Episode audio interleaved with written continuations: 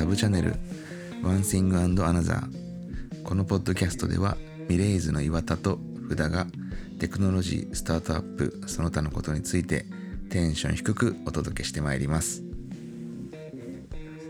ミレイズの岩田です。ミレーズ・フダです。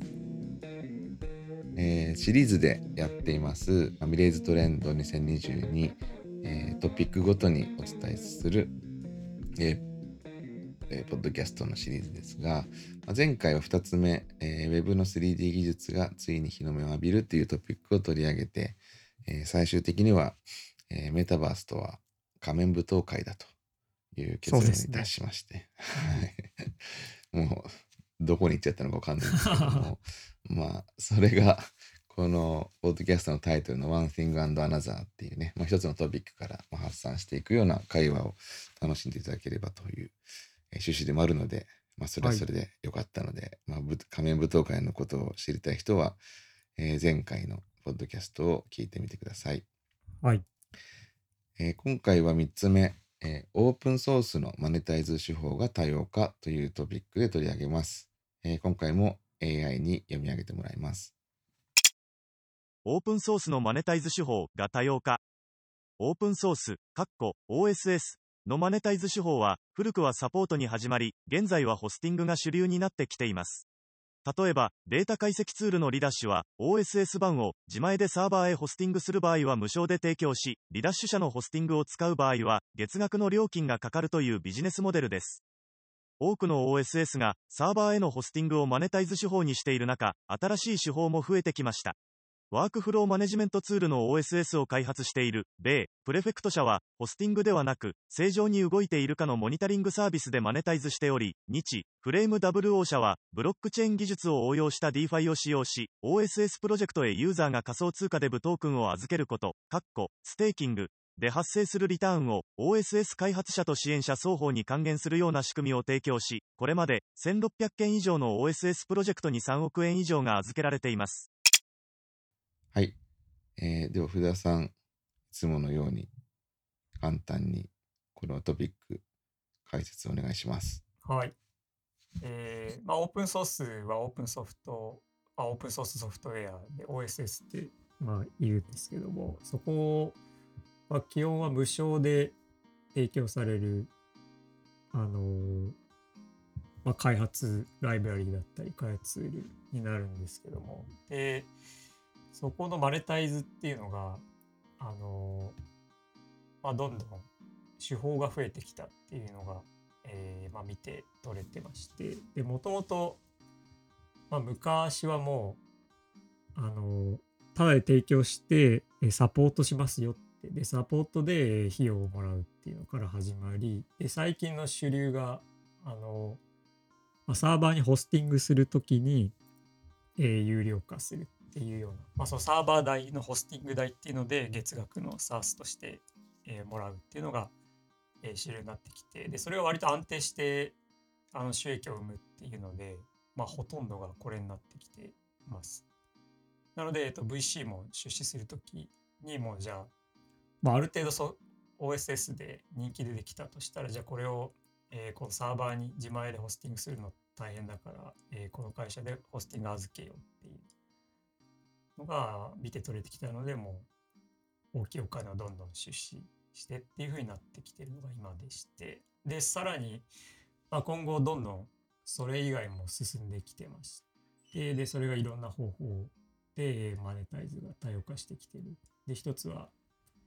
えープリフェクトっていう会社ホスティングじゃなくて逆にこう正常に動いてるかどうかの、えーモニタリングツールモニタリングっていうのをで課金してる。っていうのが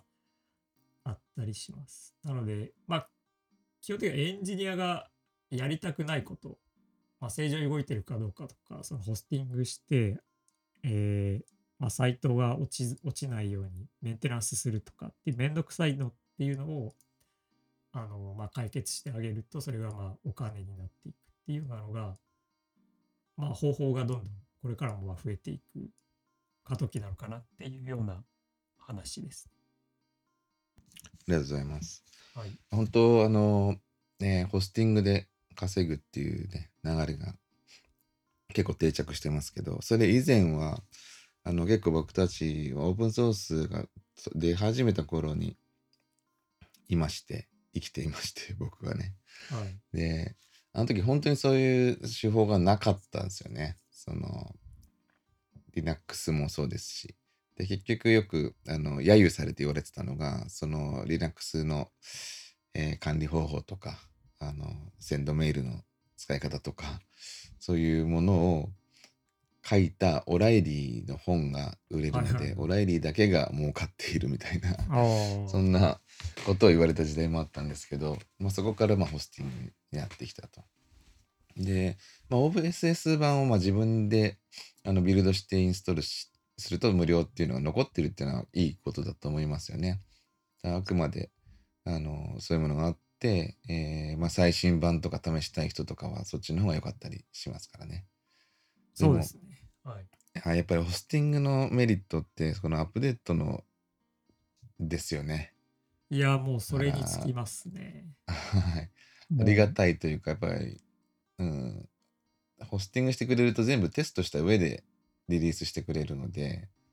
バグもすぐパッチが当たりますし、まあ、そのための手間をお金払うっていうと非常にこう理解しやすいですよね。そうですね。まあ、こう、OSS ならではだと思うんですけど、やっぱ開発者がどんどんこう、えー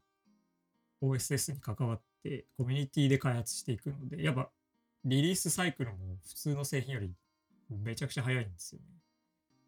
でそうなると自前でホスティングしてると、その速さにこう、逆に追いついていけないというか、うん。なんで、まあ、非常に理にかなってると言いますか。うん。ああと、まあ、データのバックアップもそうですよね。そうですね。は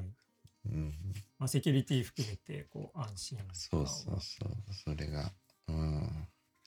まあ、非常によく考えられているマネタイズ手法で、まあ、み納得感も強いんじゃないかなと思います。はい。で、あの、OSS、えーを、まあ、どうマネタイズするかみたいな話ですと、まあ、ちょっとミレーズの投資先というか支援先になるんですけど、フレーム WO っていうね、日本の会社がありまして、はい。えーこの会社、まあ、このトレンドの記事でも紹介してるんですけど、えー、ブロックチェーンの、えー技術を使って、えー DeFi って言われている、まあ、分散型金融の仕組みをつく使って、まあ、これまでそのマネタイズ手法っていうのはそういったホスティングとかに限定されていたところあのオープンソースの開発者本人に、えーユーザーの人が支援することで、えーそれが儲かっていくと。でしかもそれが寄付とか、えーそういったものではなくて、まあ、より、えー持続性の高い、えーサステイナブルな方法で、えーできるっていうのがこのフレーム WO が作っている、まあ、デブプロトコルっていうやつですよね。そうですね。はい。これまた、さらに新しいと言いますか。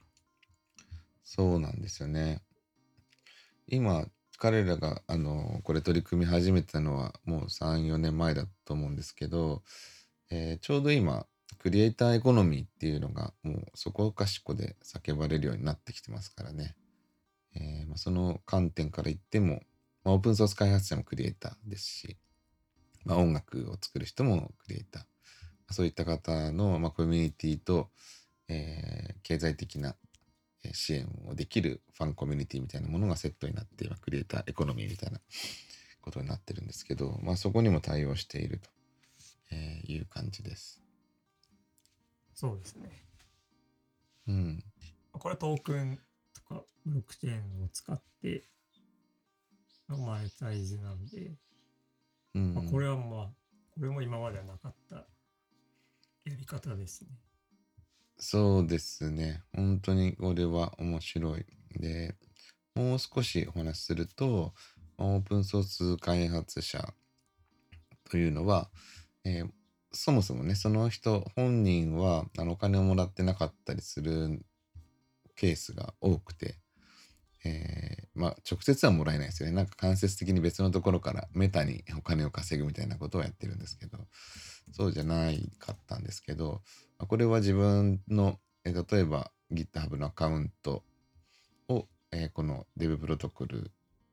の、えーステークスソーシャルというものに DAP にですね紐付けることによってあと何もいらないですよね。ただ関連付けるだけで、えーその自分のプロジェクトがリストに載るのでそれを見た、えーユーザーの人とかが、まあ、応援しようという気持ちになったら Dev トークンという仮想通貨、まあ、暗号資産今ね言い方は、えーをステーキングといってあのくっつけるっていう感じですよねだから自分が自分が、えー10デブデブっていうのが、えー通貨の単位なんですけど10デブ持ってたらそのうちの、えー3デブを、まあ、このプロジェクトいつもお世話になってるし、え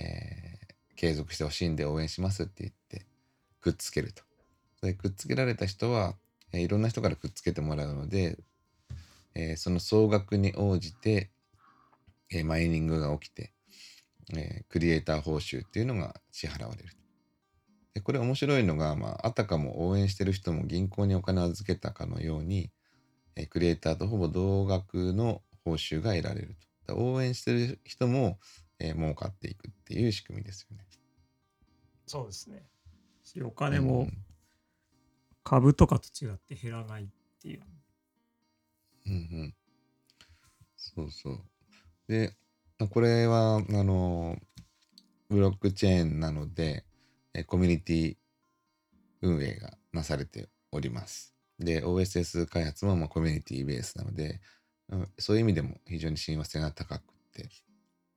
あの今後どんどん広がっていくんじゃないかなと思っています。そうですね。はい。うんえーなんで、まあ前回もちょっと、はい、はい、どうぞお話ししたんですけど、あの伊藤浄一さんのポッドキャストでも、このデブプロトコルが先日取り上げられましたので、まあ、そのリンクも後で載せておきます。はい。まあ OSS がもうお金にならないっていう時代はとうに超えて、で、まあ、お金になる上でさらにいろんな、えーこうその手法があるっていうのが、うん、まあ、え特にエンジニアの方に伝わるといいですね。んうん OSS はそのやっぱ、それだけで生きていけないから、普通の仕事をしながらだったり、こう、サイドプロジェクトとして、っていうのがみんな思うと思うんですけど。なんか、あの、これを自分にとって価値があるな、これを自分の人生でやっていきたいなと思うことがあったとしても、でもそれって儲かんないじゃんっていうことで諦めるみたいなことありますよね。そうですね。自分がというか親に言われたりとかはい。仕え事になんない。になりたいとかそうそうそううんそういうものをなんか気にしないでクリエイターエコノミーが進んでいくとその議論がもうなくなっていくかもしれないなっていうのが非常にいいなと思ってるんですよね個人的には、ああ。うん、もう価値があるっていうものに突き進んでよくって、まあ、それを支えているクリエ,、えっと、クリエイターエコノミーがあるんだっていううん。そうなってきたら、まあ、すごく、あの、なんだろうな、才能がうずもれてしまうこともないし、まあ、人類全体としての、えー文化的な進化も加速していくと思うんで。そうですね。やっぱ、これ使われる、いいろどのぐらいの人がこう、使ってくれるかっていうのと、さらにお金になるかっていう、今、2つ同時に考えながらやらなきゃいけないの結構ハードル高いですけど、そのお金になるかはもう考えなくてよくて、ちゃんと使ってくれる人がいれば、うん。そのお金もついてくるっていうのは、まあ、うん。ある種理想的なのが、そうそうですね。理想的で、まあ、どこまでいけるか分かんないけど、そっちの方向に向かっているっていうのがあるから、クリエイターエコノミーっていうのが出てきてると思うので、まあ、兆しはあるかなと思いますね。うん、そうですね。はい。なんでまあ、これと比較されるのが、まあ、えー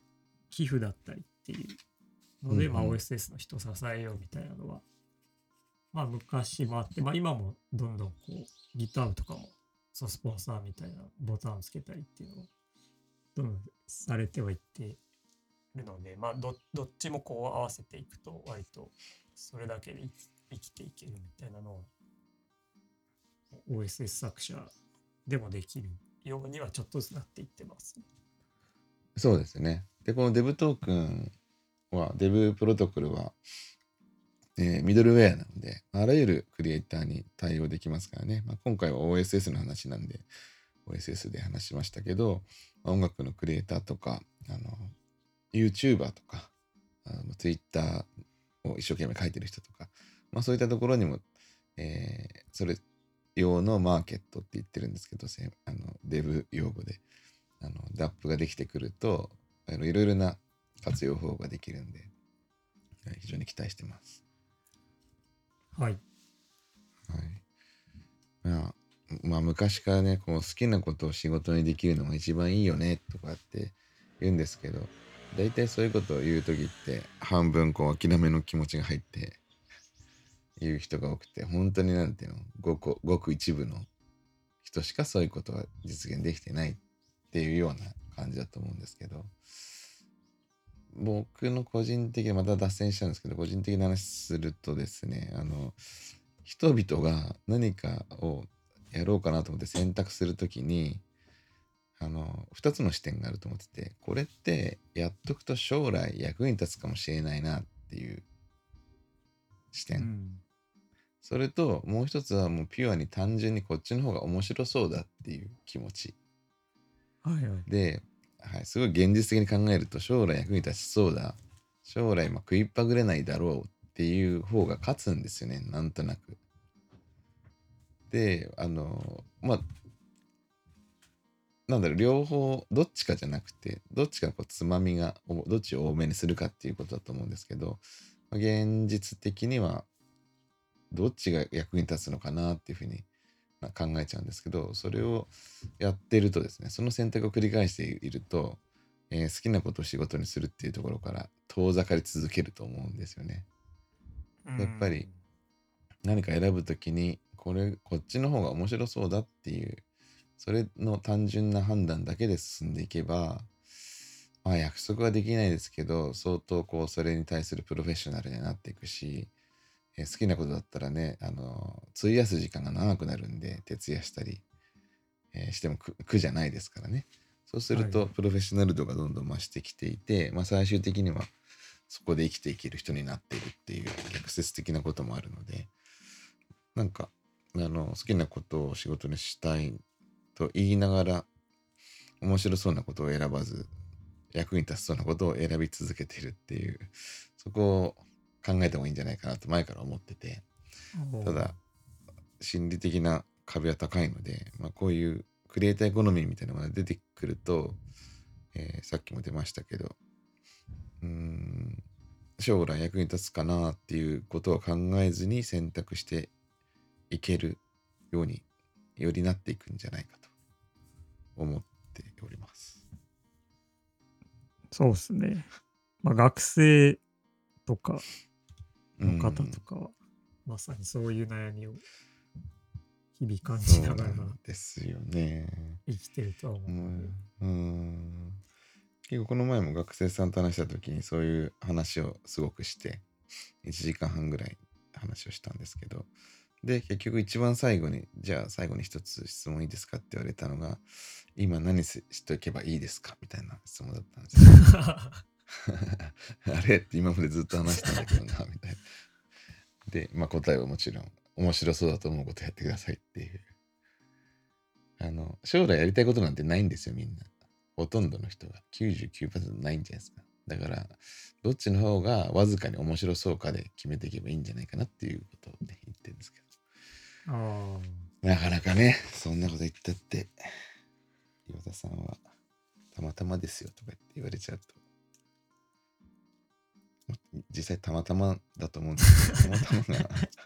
たまたまはでも、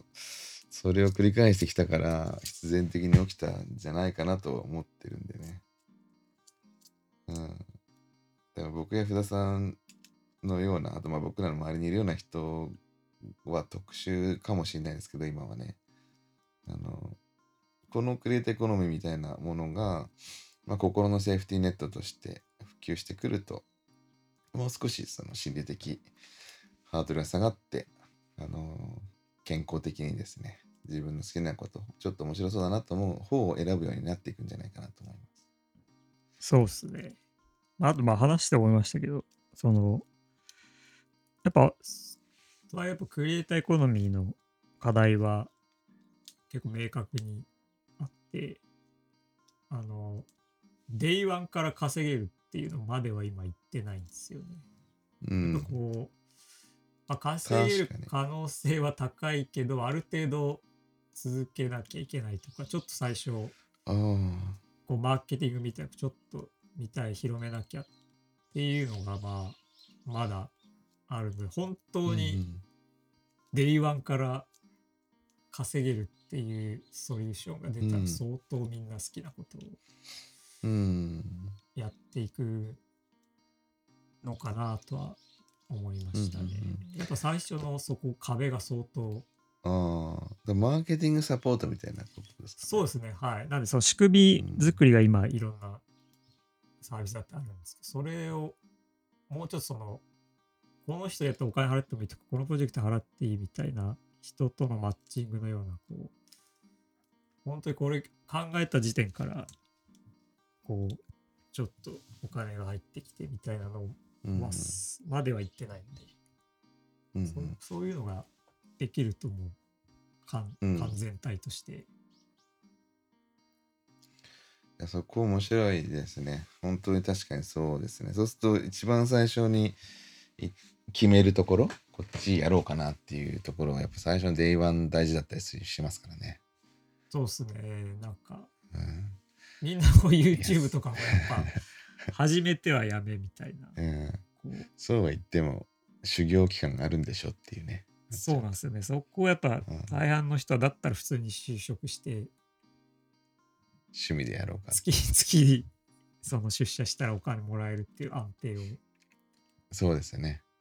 取るまあ少なくてもいいんではい。そうですね、うん。5万円9とか時から5時。はい。そうですそうです。俺が言ってる。でよく言ってるんですけど、9時から5時というお金を入れると給料が出てくる自動販売機って言ってるんですけど、そういう発想になっちゃうかもしれないですよね。そうですね。なんでちょっとでもいいんでこう数万円とかでもいいんでうん。最初あると結構確かにね。まあ一番最初の本当の最初のところはちょっとわかんないんですけど、えーまあでもデブプロトコルもちょっとその今、えー支援のプログラムやってますよね、ちょうど今。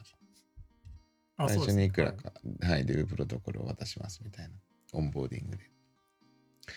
で、ちょっと OSS から離れるんですけど、今で話で思い出したのが、あの、 App Store が出てきたとき、やっぱそれが大発明だったんですよね。はいで、ああれオープンソースじゃないんですけど、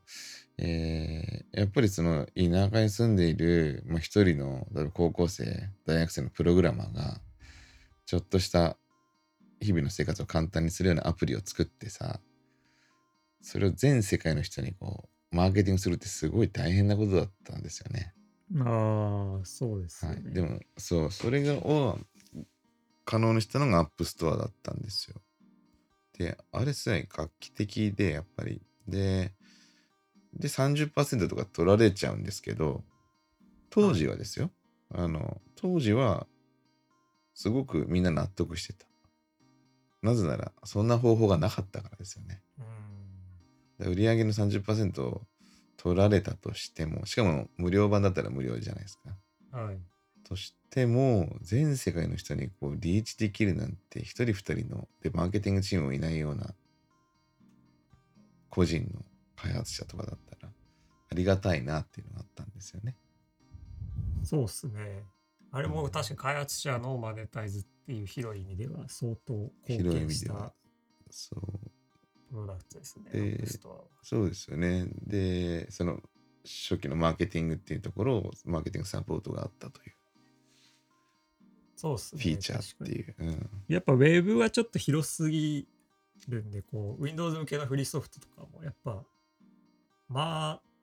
届けたい人に届かないっすもんね。いや、そうですよね。当時。うん窓の杜とか。あ、そうそうそうそう。はい。やってましたけどなんで確か App Store があって、カテゴリーとかランキングとかがあって、ワンクリックでそうです、そうです、そうです。相当すごいですよね。インストーラーももう標準化されてるんで、自分で昔インストールシールドとかでちょっとしたコード書かないとインストーラー作れなかったんですけど、Windows だと。そういうのがあったりするんで、まあ今は、あの、儲かりすぎて、税金だとかね、みかじめ料だとか言って 批判を受けてますけど、まあ、ああいうものはなかった時代の人からするとすげえっていう感じ。いいんですかっていう。乗っかっちゃっていいんですかっていう感じだったんですけどうね。んそうですね。はい。はい。そんな感じで、今回、あの、またちょっと、はいえーまあ意外と、意外と、意外とちゃんと、ストーリーに沿って話ができました、今回は。はい。はい、オープンソースの、はい、マネタイズ手法が多様化。えーまあ、VC もどんどん、えーベンチャーキャピタルも投資がアンドリーセン・ホロビッツとかオープンソースに、えーガンガン投資してるっていう実態もありまして、まあ、投資家としても目が離せないなと思っております。はい。えーそれでは今回これぐらいにいたします。で、次回は、えーユニコーン企業のプラットフォーム化が進むというトピックについて取り上げていきたいと思います。はいえー。最後まで聞いていただいてありがとうございました。ありがとうございました。